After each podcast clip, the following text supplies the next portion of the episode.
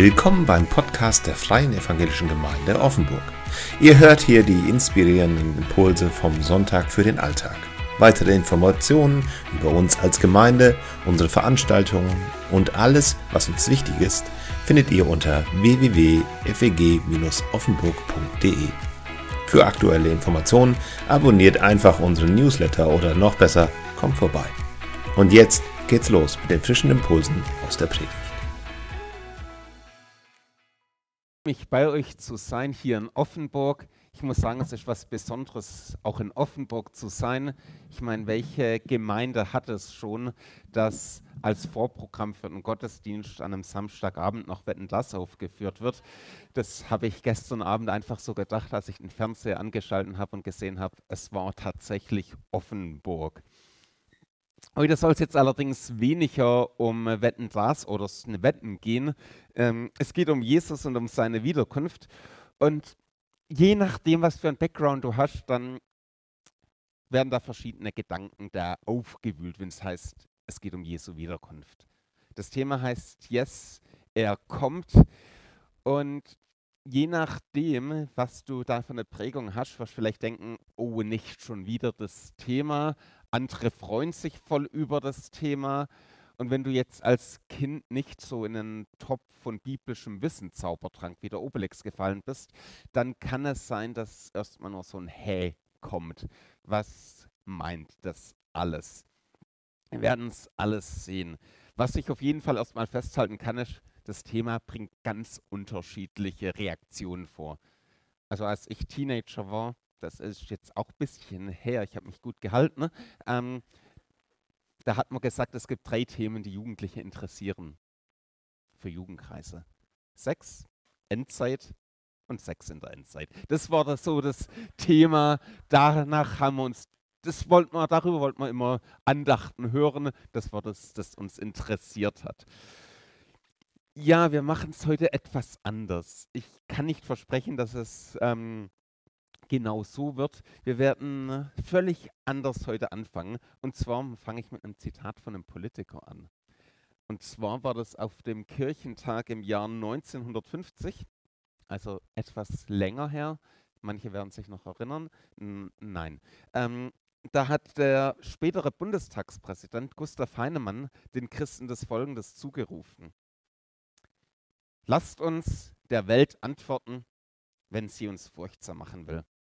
Eure Herren gehen, unser Herr aber kommt.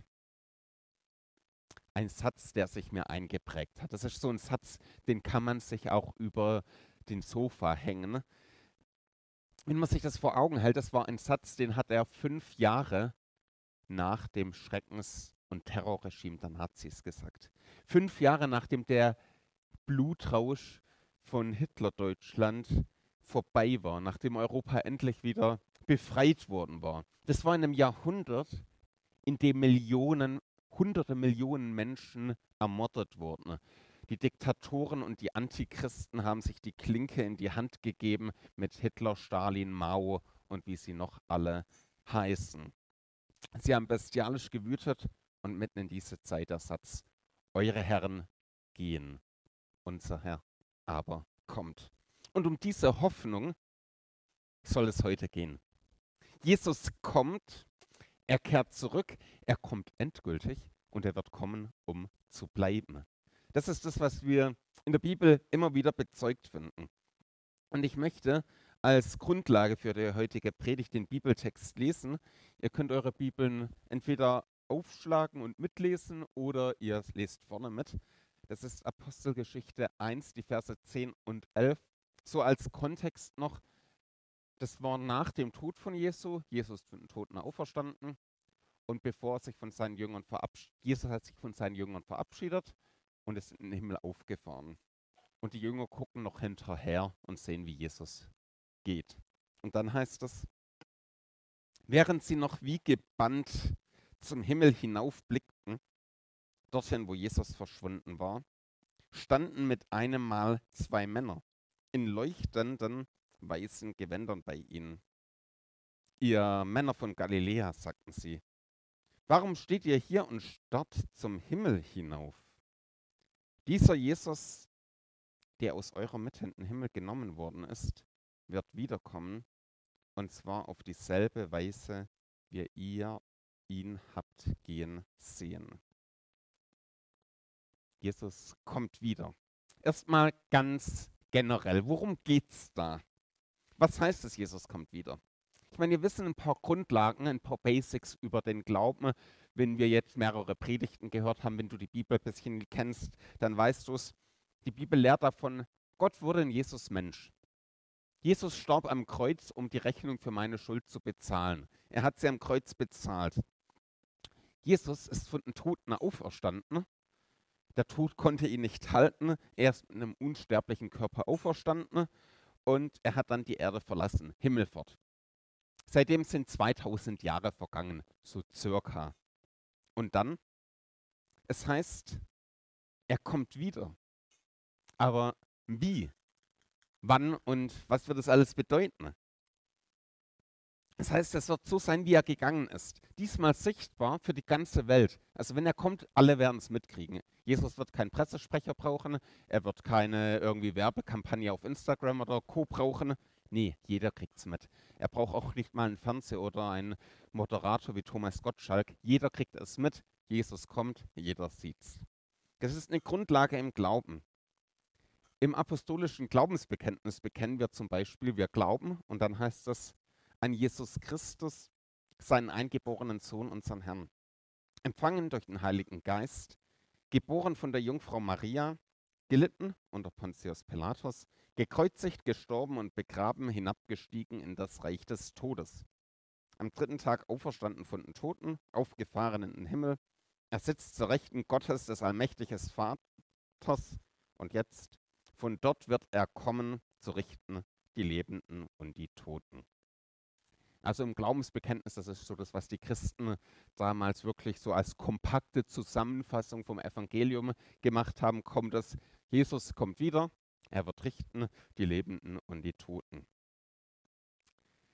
Wenn du jetzt ein bisschen neugierig bist, wirst du dir vermutlich denken, okay, wie wird es sein? Also wie kann man sich das vorstellen? Ich habe neulich mit Teenagern darüber geredet in unserer offenen Teenagerarbeit und da kamen alle möglichen Fragen hoch. Ja, wie wird das sein? Ähm, was ist, wenn wir da nicht leben und ähm, wie wird der Körper da sein und wie soll das gehen und alles?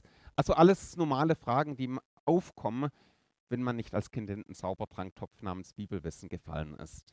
Ähm, und um das bisschen näher zu beantworten, wollen wir mal in den ersten Thessalonicher Brief schauen. Das war so ein Grundlagenbrief, den Paulus einer Gemeinde geschrieben hat. Er musste überstürzt abreißen und dann gibt er ihnen ein paar Basics zum Glauben weiter. Und dort lesen wir Folgendes. Die haben sich nämlich der Fragen gestellt, wie wird es sein, wenn Jesus wiederkommt. Paulus schreibt ihnen, Außerdem können wir euch unter Berufung auf ein Wort des Herrn versichern, dass Sie, also die schon gestorben sind, uns gegenüber soweit wir bei der Wiederkunft des Herrn noch am Leben sind, in keiner Weise benachteiligt sein werden. Der Herr selbst wird vom Himmel herabkommen.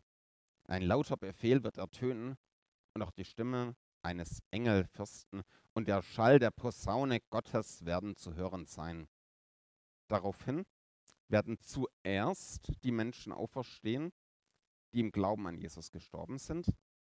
Danach werden wir, die Gläubigen, die zu diesem Zeitpunkt noch am Leben sind, mit ihm zusammen in die Wolken emporgehoben, dem Herrn entgegen, und dann werden wir für immer bei ihm sein. Tröstet euch gegenseitig mit dieser Gewissheit. Ein Text, den ihr vielleicht zum ersten Mal hört, vielleicht schon oft gehört habt, den ihr vielleicht auswendig könnt. Und die Frage ist aber dennoch, wovon redet die Bibel hier? Die Bibel benutzt hier eine Formulierung, mit der Ankunft von Jesu, die in der damaligen Zeit sehr bekannt war. Das Wort heißt Parousia und das hat bedeutet, wenn ein König damals unterwegs war und in seine Stadt kam, dann war es normal, dass die Anhänger von ihm, seine Fans, seine Freunde, seine ähm, Nachfolger raus aus der Stadt sind. Die haben gesehen, oh, der König kommt und haben gesagt, super Leute, komm, wir gehen ihm entgegen. Wir gehen ihm entgegen, raus aus der Stadt, um ihn den letzten Weg zur Stadt zurück zu begleiten. Also die sind nicht raus aus der Stadt gegangen und haben gesagt, okay, wir feiern jetzt draußen vor der Stadt oder woanders mit ihm eine große Party, sondern die haben gesagt, super, unser König kommt, wir gehen ihm entgegen, um ihn mit den letzten Weg zu begleiten. Und das ist das Bild, das Jesus hier gebraucht. Deswegen werden auch die Toten auferstehen, die zu Jesus gehören, weil alle, die zu Jesus gehören, ihm entgegengehen werden, wenn er kommt, um Jesus auf den letzten Weg zurück zur Erde zu begleiten. Wir gehen Jesus entgegen, um mit Jesus zurückzukommen. Das hört sich irgendwie krass an, muss man, wenn man das so sich mal vorstellt. Also wenn wir uns das vorstellen, die Toten werden auferstehen, bekommen unsterbliche Körper. Unser lebender Körper wird verwandelt in einen unsterblichen Körper. Wir gehen dann zack Jesus entgegen, um mit Jesus auf die Erde zu kommen und dann für immer zu bleiben. Das ist schon krass. Also wenn man sich das mal so bildlich vorstellt, das ist so schon für unser Gehirn schon mal, kann mal eine Überforderung sein. Aber man darf sich das gern gönnen. Jesus wird kommen, um zu bleiben. Und jetzt die Frage, okay, was sind die Folgen davon? Was passiert dann? Was passiert ist, die Welt verändert sich für immer. Es ist das Ereignis, das die Welt für immer verändern wird. Je nach Auslegung gibt es danach eine tausendjährige Herrschaft erstmal. Das wird die Auslegung, die ich persönlich teilen würde. Manche sehen es auch symbolisch. Und zumindest aber wird das Böse dann endgültig besiegt sein. Gerechtigkeit wird geschaffen, all das Böse wird vergangen sein. Einer meiner Lieblingstexte in der Bibel ist Offenbarung 21, 1 bis 4. Und dort finden wir das beschrieben, wie diese neue Welt, die neue Wirklichkeit Gottes sein wird. Johannes, der Apostel, beschreibt dort, was er sieht. Danach sah ich einen neuen Himmel und eine neue Erde. Der frühere Himmel und die frühere Erde waren vergangen. Auch das Meer gab es nicht mehr. Ich sah die heilige Stadt, das neue Jerusalem, von Gott aus dem Himmel herabkommen. Schön wie eine Braut, die sich für ihren Bräutigam geschmückt hat. Und vom Thron her hörte ich eine mächtige Stimme rufen, Seht, die Wohnung Gottes ist jetzt bei den Menschen. Gott wird in ihrer Mitte wohnen. Sie werden sein Volk sein, ein Volk aus vielen Völkern, und er selbst, ihr Gott, wird immer bei ihnen sein. Er wird alle ihre Tränen abwischen. Es wird keinen Tod mehr geben, kein Leid und keine Schmerzen. Und es werden keine Angstschreie mehr zu hören sein. Denn was früher war, ist vergangen. Das ist die Ewigkeit. Das ist das, worauf wir warten. Die Welt, wie wir sie kennen, wird komplett erneuert werden. Das ist mehr als so ein kleines Update, das ist eine Komplettsanierung. Eine perfekte neue Erde. Gott selbst kommt auf diese Erde, der Himmel kommt auf die Erde herab. Gott wird bei uns wohnen, mit uns für immer. Wir haben den unsterblichen Körper und Gott wohnt auf einer neuen Erde. Wir werden für immer bei Gott zu Hause sein, für immer bei diesem Jesus zu Hause sein. Die Schmerzen werden vorbei sein. Und die ganzen Wunden, die das Leben uns vielfältig hier schlägt, jeder von euch wird seine Wunden haben, die das Leben geschlagen hat. Manche werden sehr extrem tiefe Wunden haben. Und diese Wunden werden in der Ewigkeit vor Gott gebracht. Das heißt, Gott wird alle Tränen abwischen. Das ist nicht nur so etwas, alles ist gut und passt schon, das ist was sehr Intimes, wenn Gott einem die Tränen abwischt. Das lässt du nicht einfach zu, dass jemand bei dir die Tränen abwischt. Das ist was sehr Persönliches. Und das heißt, Gott wird es machen. Gott wird die Tränen abwischen. Gott wird das Leid heilen. Die Wunden, die das Leben geschlagen hat, werden geheilt werden bei Gott. Und das ist das, worauf wir warten. Der wahre König wird zurückkehren und die Welt in Ordnung bringen. Das ist die Hoffnung. Und deswegen die Frage, hey, was bedeutet diese Hoffnung für uns heute? Was hat diese Hoffnung mit den Aposteln gemacht, die Jesus hinterhergeschaut haben und plötzlich alleine, ohne Jesus, da waren. Jesus ist dann durch den Heiligen Geist zu ihnen gekommen, ja. Aber was hat es mit ihnen gemacht? Haben die sich jetzt in ihre Wohnungen und Häuser zurückgezogen, vielleicht in die Berge von Judäa und gedacht, okay, Jesus kommt wieder, wir warten auf Jesus, bis dahin ist die Welt schlimm. Verstecken wir uns so lange und alles ist gut und dann hoffen wir, dass wir bis zur Wiederkunft von Jesu einfach durchhalten. Nee, haben sie nicht. Die Hoffnung hat ihnen Beine gemacht. Die Hoffnung, dass Jesus kommt, das war wie so ein Motivationsbooster. Das hat dafür gesorgt, dass sie diese Hoffnung geteilt haben. Das waren so quasi die Superspreader der damaligen Zeit mit Hoffnung pur. In der Apostelgeschichte 1, Vers 8 heißt es, das sagt Jesus zu ihnen, aber wenn der Heilige Geist auf euch herabkommt, werdet ihr mit seiner Kraft ausgerüstet werden. Und das wird euch dazu befähigen, meine Zeugen zu sein. In Jerusalem, in ganz Judäa und Samarien und überall sonst auf der Welt, selbst in den entferntesten Gegenden der Erde.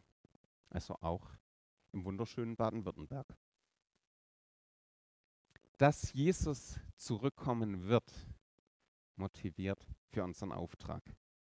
Unser Auftrag ist es als Christen, Jesus überall bekannt zu machen. Ich meine, bei den Jüngern damals war der Startpunkt Jerusalem. Euer Startpunkt wird Offenburg und Umgebung sein. Unser Startpunkt ist Donau-Eschingen, übrigens eine sehr schöne Stadt, die ich sehr empfehlen kann. Und unser Auftrag ist es, dort wo wir sind, wir sind Gottes Botschafter, quasi Diplomaten Gottes unterwegs im Auftrag des Herrn. Deswegen wollen wir hier schon auf der Erde Gottes Werte widerspiegeln. Wir wollen nach seinen Werten leben, nach den Werten des Reiches Gottes, nach den Werten der Königsherrschaft Gottes. Und wir wollen das ausstrahlen, dass das in unsere Gesellschaft reinkommt und heilend wirkt. Und das Zweite ist, wir haben Hoffnung. Hey, wir haben es ja hier in Deutschland wirklich extrem gut.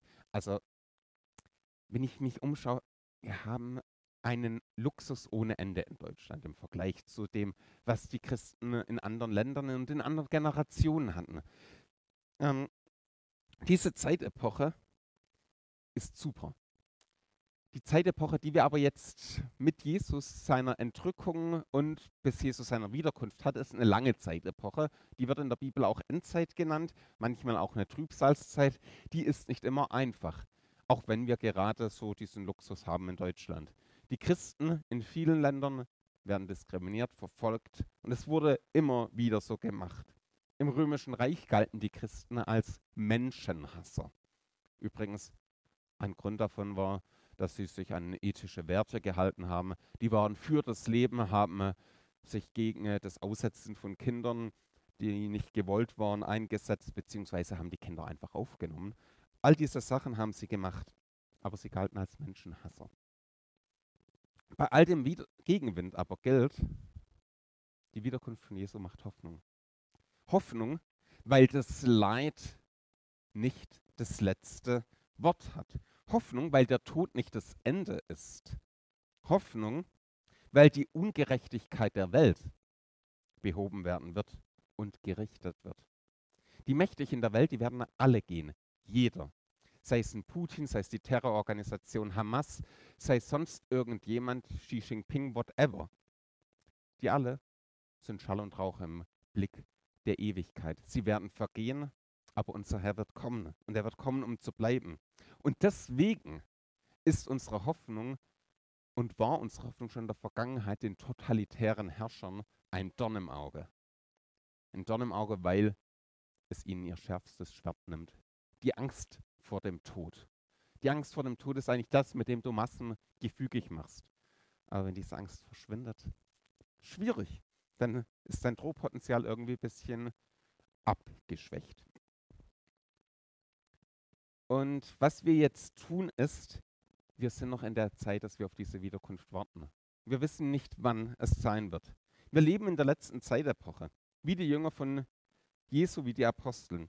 Jesus ist in den Himmel gegangen und die Zeit, in der wir seitdem leben, ist Endzeit. Weil es eben die letzte Epoche ist in der Heilsgeschichte.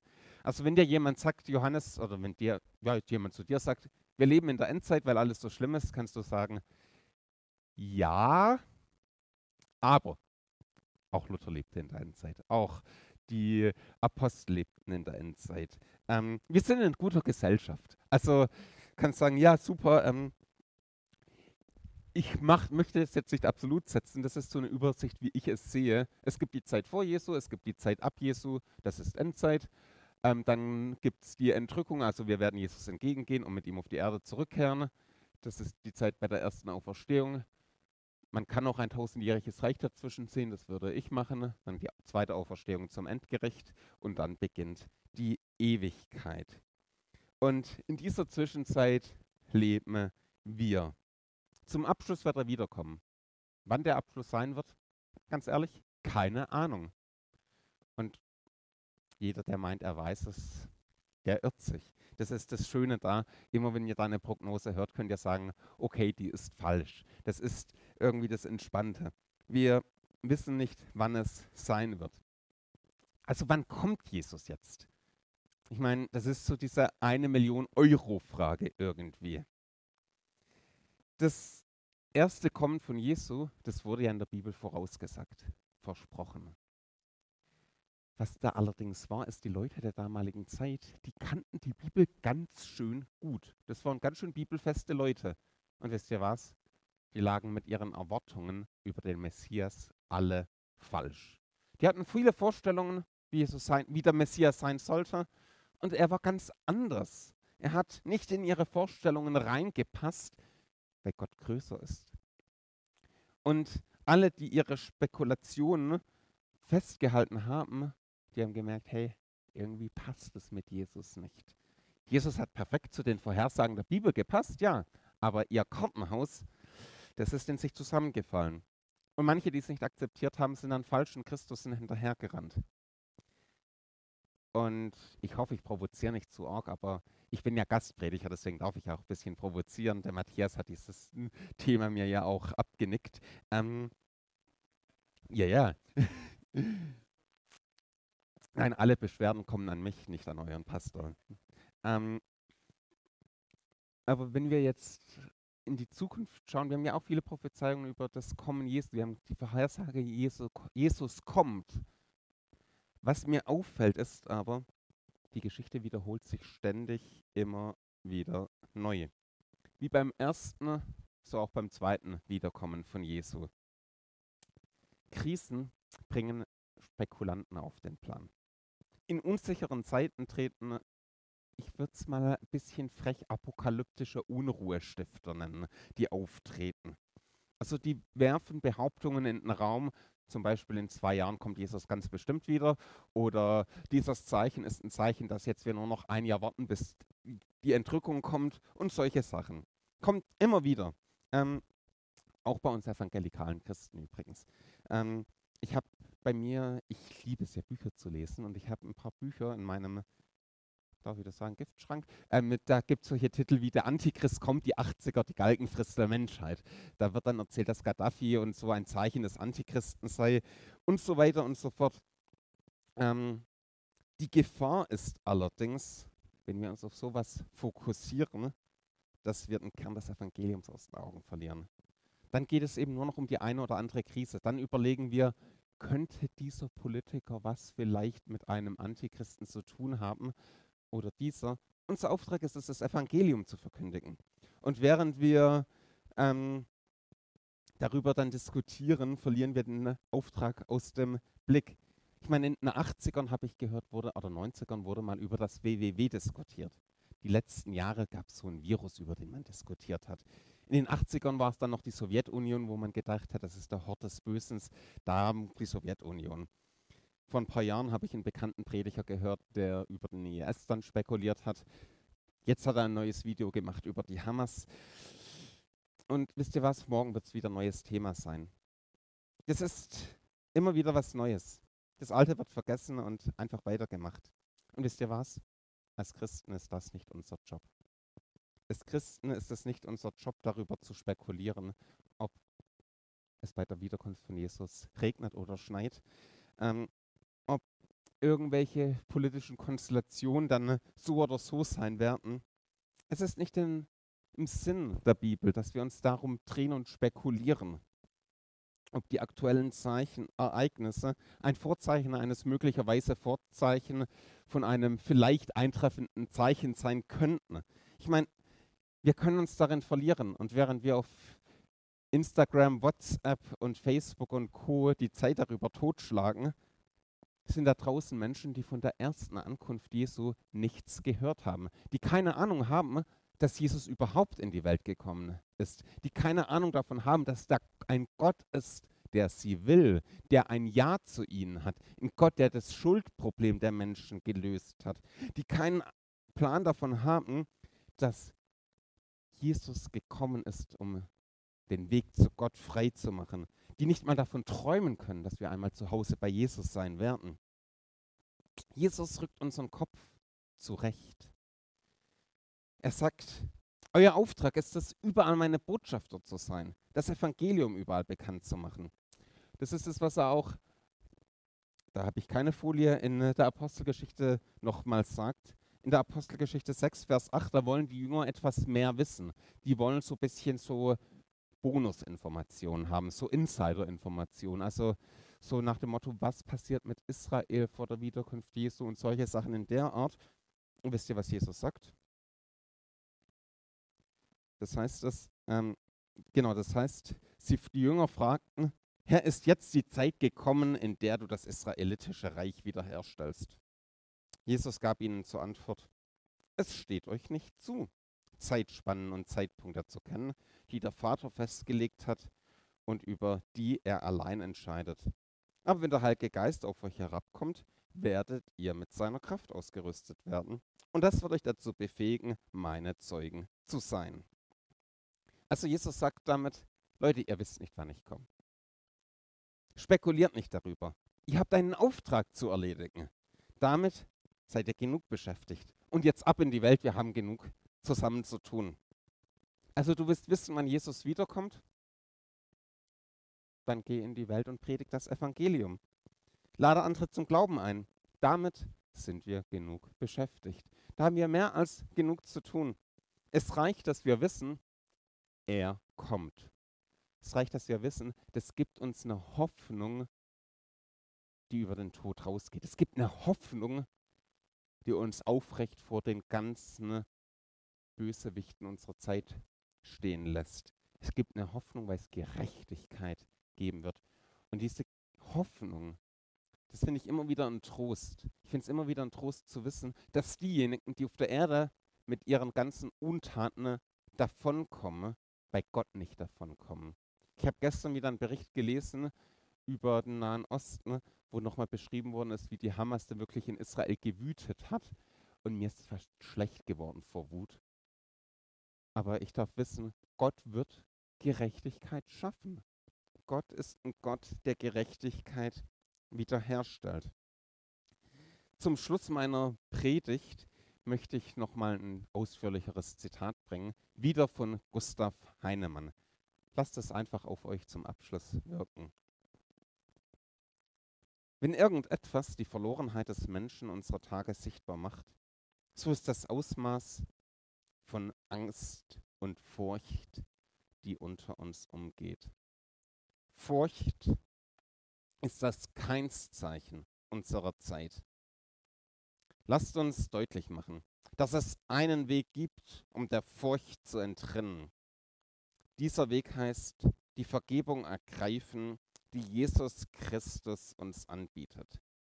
Wer sich von ihm finden lässt, wird ein geretteter Mensch, wird sein Eigentum im Leben und Sterben und durch den Tod hindurch bis in sein himmlisches Reich.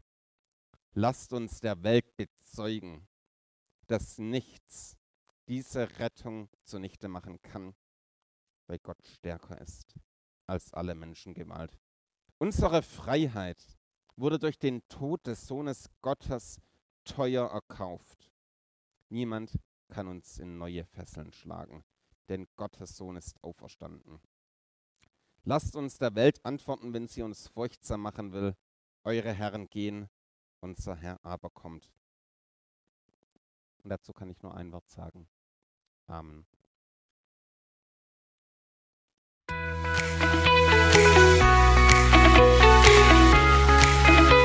Vielen Dank, dass du diesen Podcast angehört hast. Wenn du unsere Arbeit unterstützen möchtest, kannst du das gerne in Form einer Spende machen.